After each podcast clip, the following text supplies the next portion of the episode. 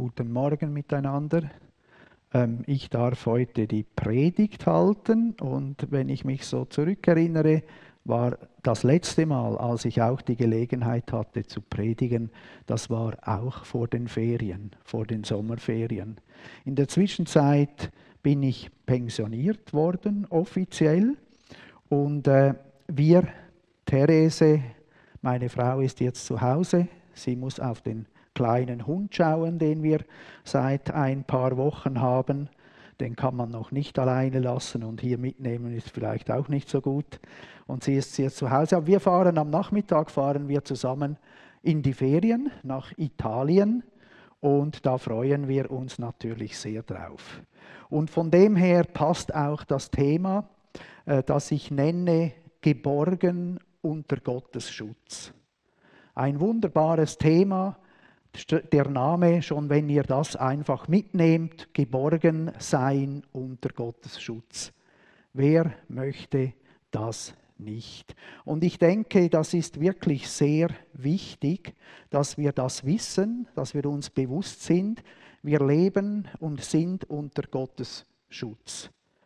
Gerade in der heutigen Zeit mit diesen vielen Unsicherheiten, was kommt auf uns zu, auf uns als Menschheit, auf uns als Schweiz, was geschieht. Und da ist es wichtig, dass wir wissen, was immer auch geschieht, wir sind und stehen unter Gottes Schutz. Wichtig auch für persönliche Herausforderungen, jetzt gerade diese Reise, wo wir auch nicht genau wissen, was uns erwartet, mit dem Auto unterwegs sind, da ist es auch wichtig, einfach zu wissen, wir sind unter Gottes Schutz. Und das ist das Thema äh, der heutigen Predigt. Jetzt haben wir eine erste Folie.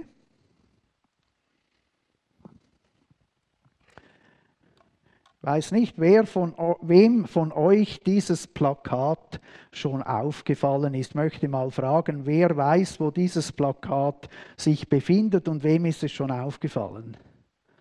Also da hat es ganz wenige, das erstaunt mich jetzt eigentlich, weil dieses Plakat ist an der Hauptstraße, wenn man von äh, Buriet an der Badi Speck vorbeifährt, Richtung Rorschach. Es ist eigentlich nicht zu übersehen.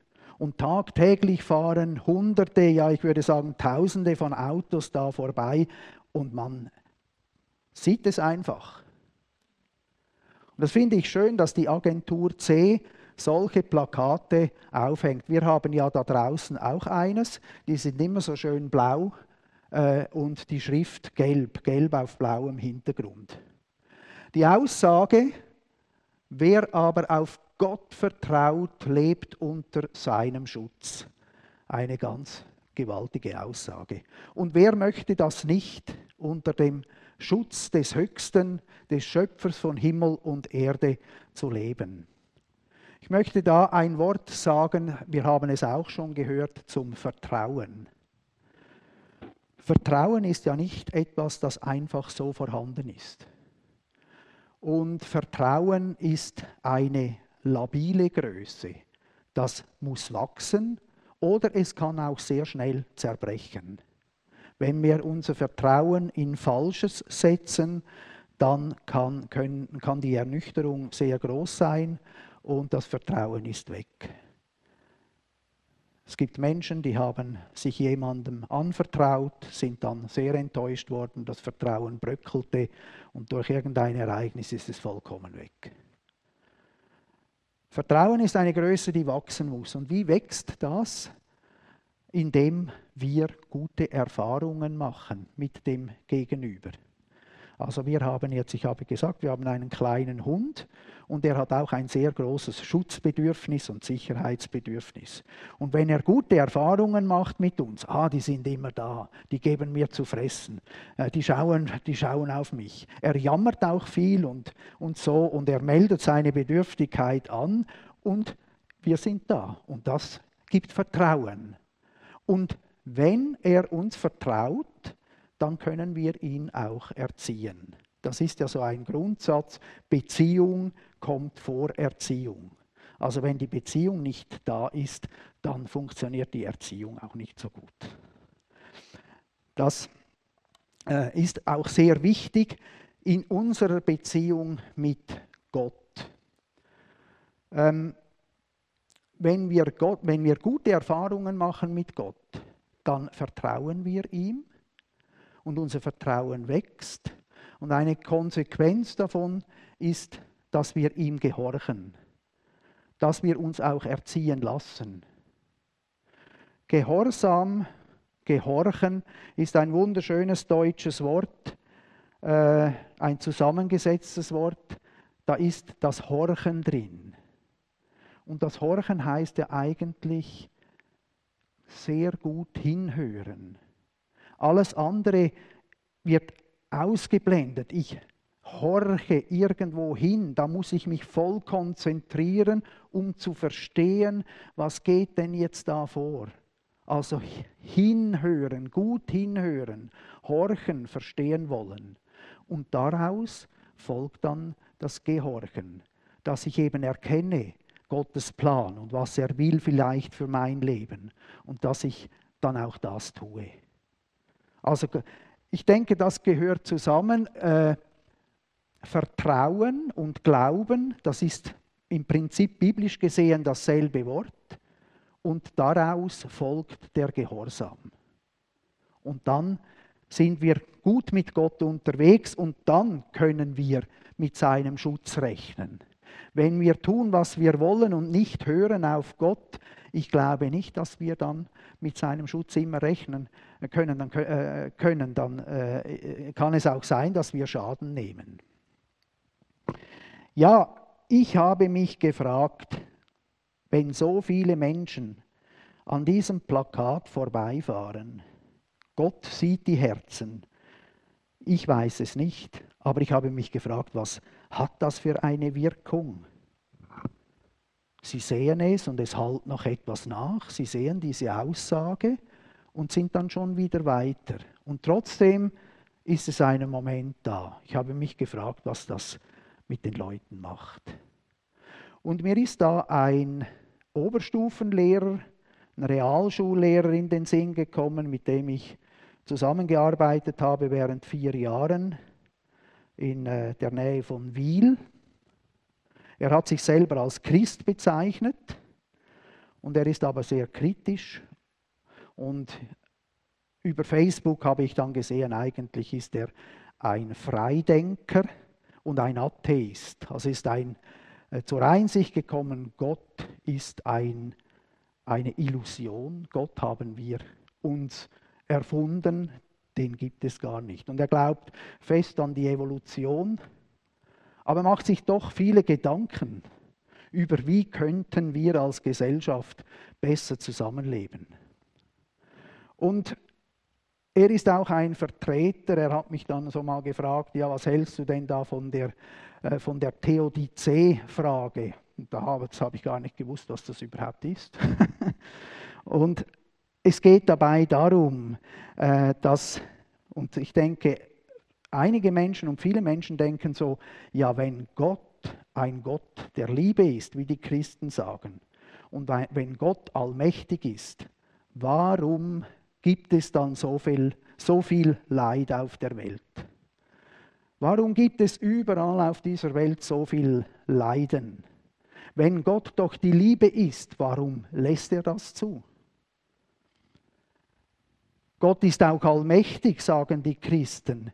Ja, wenn er allmächtig ist, dann könnte er doch das verhindern oder das Problem des Leidens lösen. Ist er denn nicht allmächtig? Kann er es nicht? Oder ist er kein liebender Gott, sondern ein grausamer Gott? Weil das hat dieser Lehrer auch gesagt. Ja, du nimmst nur die Bibelstellen hervor, die einfach du möchtest, die gut tönen. Aber schau mal im Alten Testament, da hat Gott äh, Grausames angeordnet, dass äh, das Volk Israel andere töten mussten und so. Also das, das ist doch ein unsinniger Glaube. Ja, und diese Frage, ähm,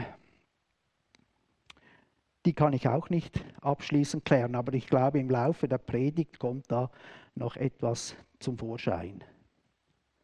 Warum das Leiden? Gott ist allmächtig, Gott ist Liebe, wissen wir, sagen wir. Warum gibt es denn das Leiden in dieser Welt?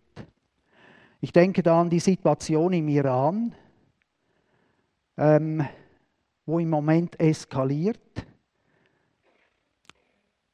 Menschen sind die Bürger vom Iran sind mit der Regierung nicht einverstanden.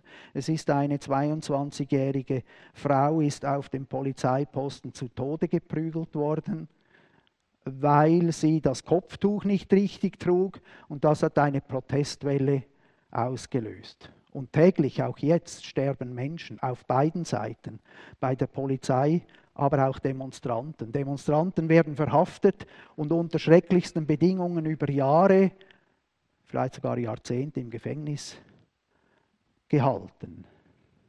Die Regierung, die eigentlich das Volk schützen müsste, einen Schutz bieten müsste, drangsaliert das Volk und quält es und es geht dieser Regierung, diesen Mullahs einfach um Macht und Regierung. Und Jesus hat ja auch schon gesagt, die Mächtigen dieser Welt, die tun dem Volk Gewalt an. So aber soll es bei euch nicht sein. Denn wer bei euch der Höchste sein will, der sei aller Diener. Also das entspricht überhaupt nicht dem Prinzip, was Gott meint, unterherrschen. Und in, zum Glück haben wir das in der Schweiz eigentlich so und in den westlichen Nationen, in, dem, in den Demokratien eigentlich recht gut umgesetzt, dass die ähm, Politiker sich als Diener am Volk verstehen.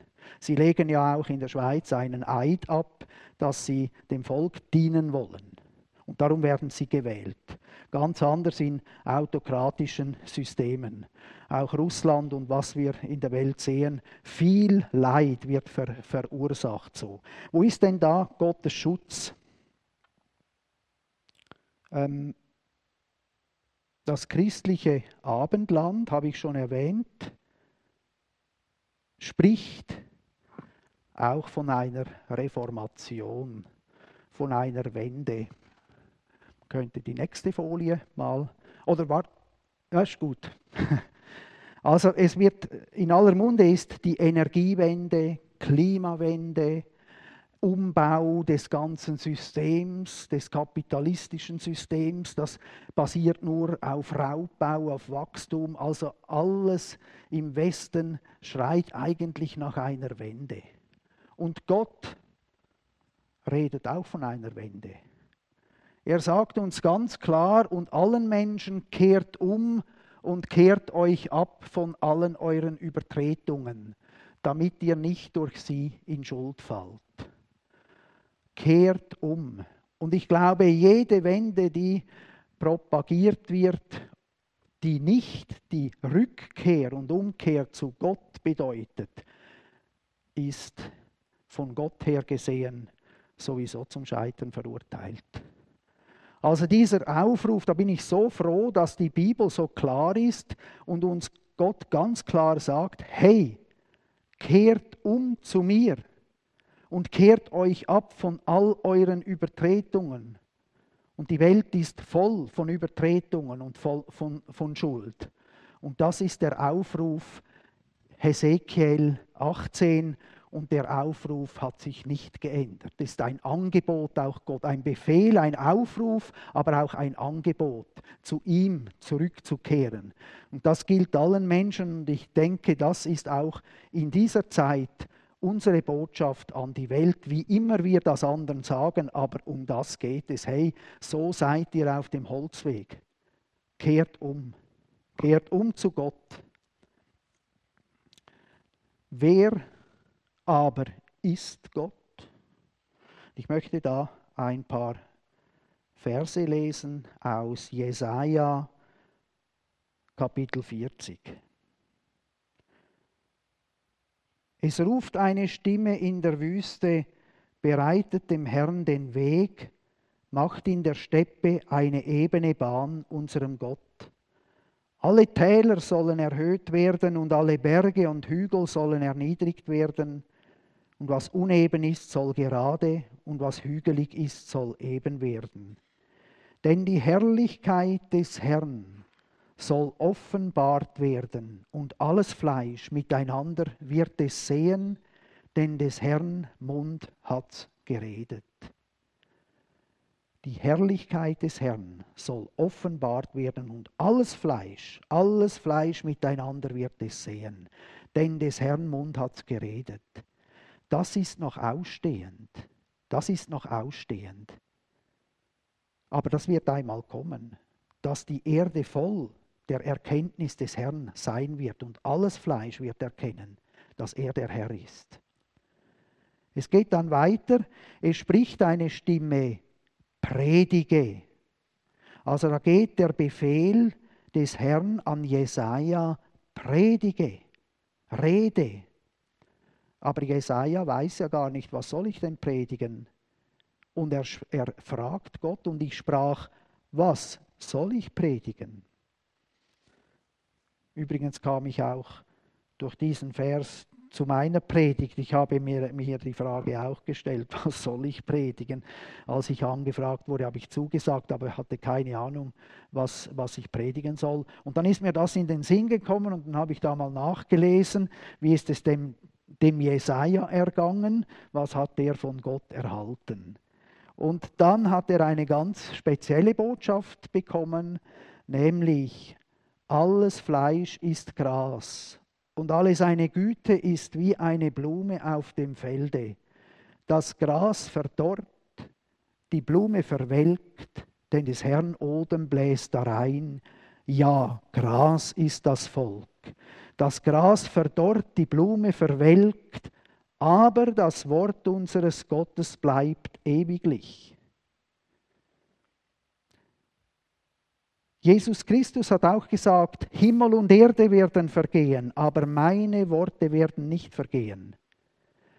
Das Gras verdorrt, die ganze Herrlichkeit und der Reichtum der Völker wird vergehen. Wir werden vergehen, aber das Wort unseres Gottes bleibt in Ewigkeit. Ich lese weiter, weiter unten ab Vers 13. Da sagt Gott etwas über sich. Wer bestimmt den Geist des Herrn und welcher Ratgeber unterweist ihn? Wen fragt er um Rat, der ihm Einsicht gebe und lehre ihn den Weg des Rechts und lehre ihn Erkenntnis und weise ihm den Weg des Verstandes? Siehe, die Völker sind geachtet wie ein Tropfen am Eimer und wie ein Sandkorn auf der Waage. Siehe, die Inseln sind wie ein Stäublein. Alle Völker sind vor ihm wie nichts und gelten ihm als nichtig und eitel.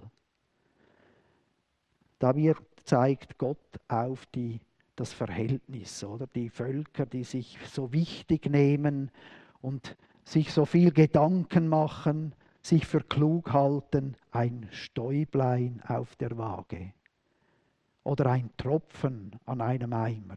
Das ist nicht viel. Und Gott, der Gewaltige, der Ewige.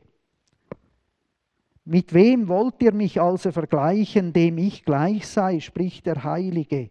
Hebt eure Augen in die Höhe und seht, wer hat dies geschaffen? Er führt ihr Heer vollzählig heraus und ruft sie alle mit Namen. Seine Macht und starke Kraft ist so groß, dass nicht eins von ihnen fehlt. Gott hat das ganze Universum geschaffen und er kennt jeden Stern und jeden Planeten und führt alles nach seiner Ordnung. Warum sprichst du denn, Jakob, und du Israel sagst, mein Weg ist dem Herrn verborgen und mein Recht geht vor meinem Gott vorüber. Weißt du nicht? Hast du nicht gehört, der Herr, der ewige Gott, der die Enden der Erde geschaffen hat, wird nicht müde noch matt. Sein Verstand ist unausforschlich. Gott ist nicht wie wir, er wird nicht müde und mag nicht mehr. Ist ganz anders als wir. Er ist kein Mensch, er ist Gott. Er wird nicht müde, weder müde noch matt, und sein Verstand ist unausforschlich. Keinen Ratgeber braucht er. Wir wissen nicht, wer vor Gott, was war vor Gott. Wir können diese Frage gar nicht beantworten. Gott ist ewig, er war immer und ist immer und wird immer sein. Und dann steht ein wunderbarer Vers, die Fürsorge Gottes. Er gibt dem Müden Kraft, dem Müden Kraft und Stärke genug dem Unvermögenden. Männer werden müde und matt und Jünglinge straucheln und fallen. Aber die auf den Herrn harren, kriegen neue Kraft, dass sie auffahren mit Flügeln wie Adler, dass sie laufen und nicht matt werden, dass sie wandeln und nicht müde werden. Das ist die wunderbare Fürsorge des gewaltigen, heiligen und ewigen Gottes, dass er sich dem Unvermögenden und dem Müden zuwendet und ihn stärkt und aufrichtet. Ja, Gottes Wege sind nicht unsere Wege, und seine Gedanken sind nicht unsere Gedanken. So viel der Himmel höher ist als die Erde, so viel sind die Gedanken Gottes höher als unsere Gedanken und seine Wege höher als unsere Wege. Ich habe zum Abschluss noch eine Geschichte auch aus der Bibel, aus ähm, die Klagelieder von Jeremia. Jeremia war ja auch einer der großen Propheten. Jesaja und Jeremia werden beide die großen Propheten genannt. Und Jesaja hat, hat vielleicht etwa 100 Jahre vor Jeremia gelebt. Jeremia hat die ganze, eine ganze Lebenszeit oder sein Prophetenamt lang hat er das Volk Israel gewarnt und hat es aufgerufen zur Umkehr und hat ihnen das Gericht Gottes angekündigt. Und er wurde bald müde, das immer zu tun zu müssen. Aber Israel hat nicht gehört. Und ungefähr 580 vor Christus ist das Gericht Gottes gekommen. Gott hat seinen Schutz vom Volk weggenommen, hat seinen Schutz von Jerusalem weggenommen und hat Jerusalem preisgegeben den, den Babyloniern unter Nebukadnezar. Sie sind eingefallen, haben das Allerheiligste, den Tempel zerstört und Jerusalem in Schutt und Asche gelegt und belagert, ausgehungert. Es war eine ganz fürchterliche Situation. Und Jeremia hat, man sagt es, hat die Klagelieder geschrieben. Bestehen aus fünf Kapiteln und in den ersten zwei Kapiteln ist es eine riesige Klage von Jeremia.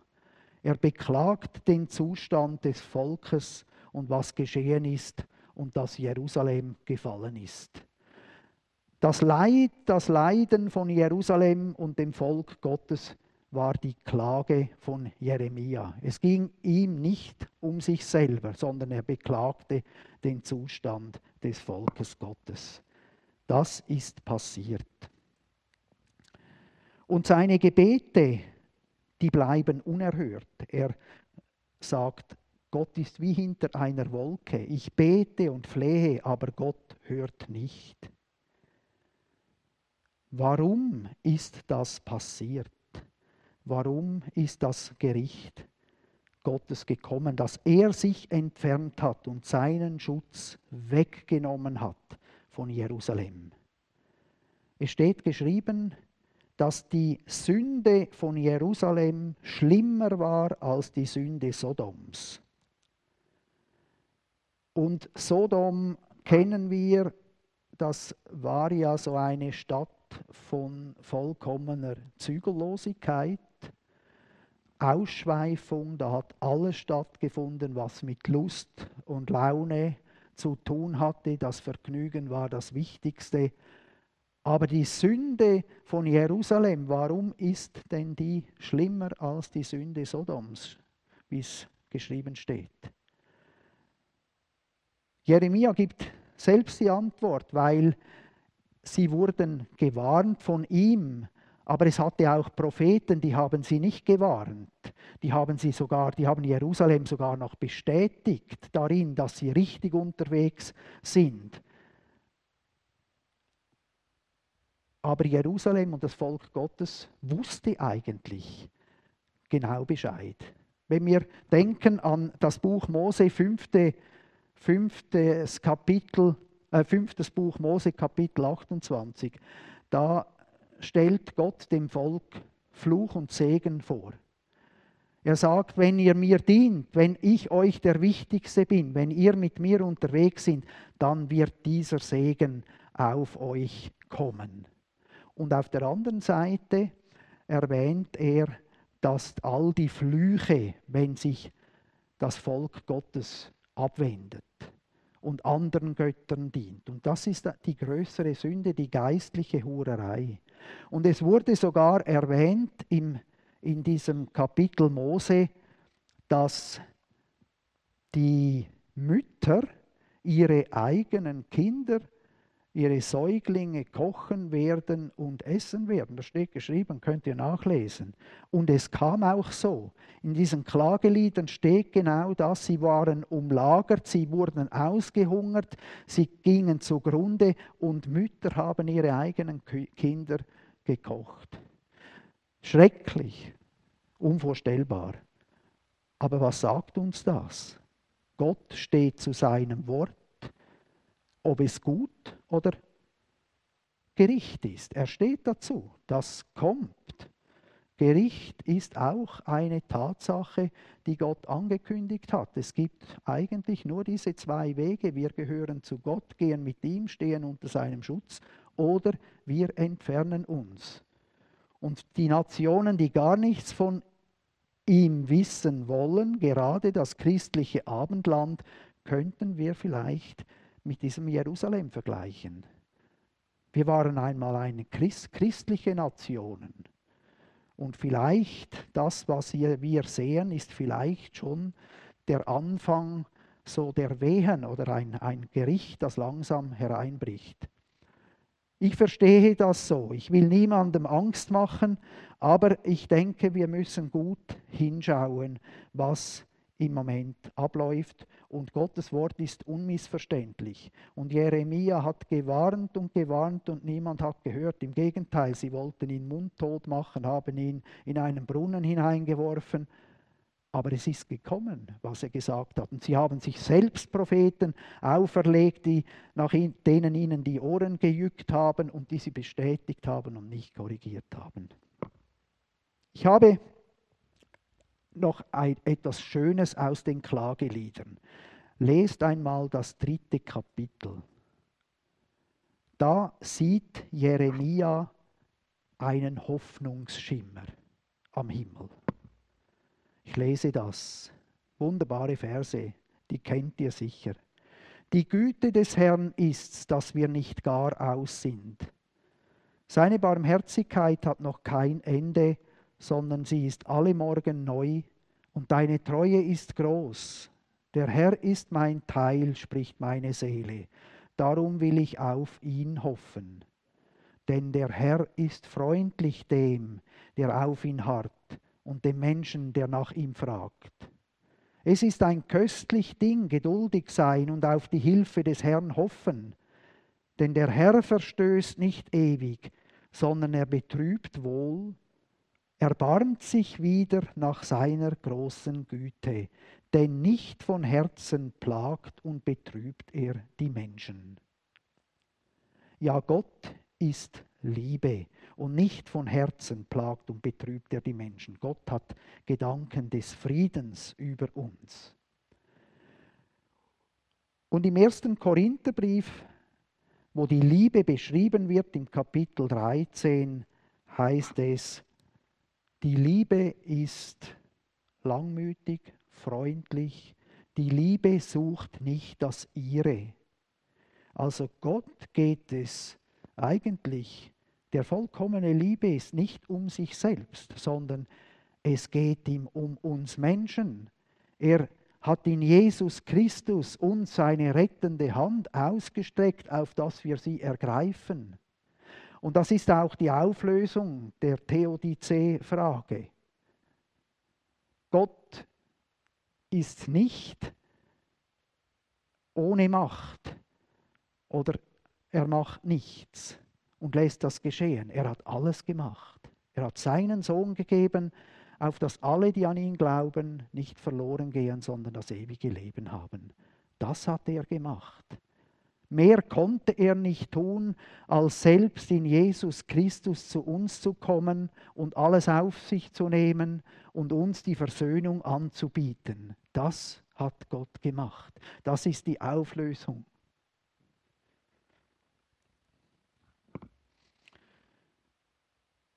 Ich lese noch die letzten Verse und dann bin ich am Ende der Predigt.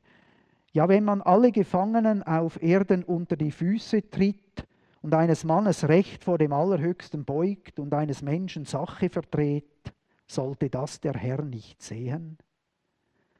Wer darf denn sagen, dass solches geschieht ohne des Herrn Befehl und dass nicht Böses oder Gericht und, und Gutes kommt aus dem Munde des Allerhöchsten? Also Böses kommt ja nicht aus dem Munde Gottes, ist damit gemeint Drangsal auch, wo er zulässt, Gericht, dass die Menschen sich auch noch einmal besinnen und umkehren. Was murren denn die Leute im Leben? Ein jeder murre wieder seine Sünde. Lasst uns erforschen und prüfen unseren Wandel und uns zum Herrn bekehren. Lasst uns unser Herz samt den Händen aufheben zu Gott im Himmel. Wir, wir haben gesündigt und sind ungehorsam gewesen. Darum hast du nicht vergeben. Das ist die Erkenntnis von Jeremia. Und er ruft auf zur Selbstprüfung. Lasst uns erforschen und prüfen unseren Wandel und uns bekehren zum Herrn von ganzem Herzen. Das ist eigentlich noch einmal diese Folie.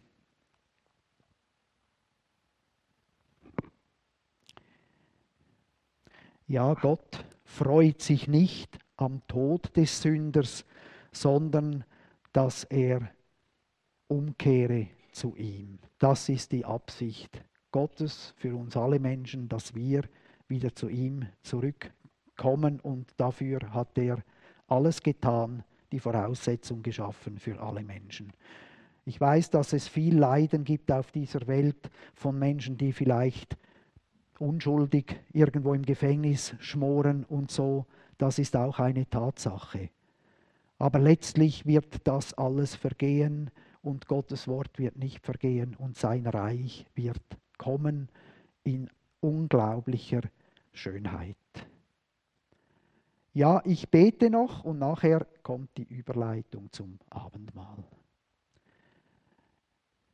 Ja, himmlischer Vater, wir danken dir, dass du dich selbst, deinen Sohn, nicht geschont hast, sondern ihn für uns dahingegeben hast, auf dass wir durch ihn Frieden haben und leben und mit dir versöhnt sind. Und so danken wir dir, dass wir unter deinem Schutz stehen dürfen, unter dem Schirm des Allerhöchsten und unter deinem Schatten bleiben dürfen. Was auch immer passiert auf Erden, du stehst zu deinem Wort und wir gehören zu dir. Dafür möchten wir dir danken für deine Treue, für deine Güte und wir möchten dich preisen und loben.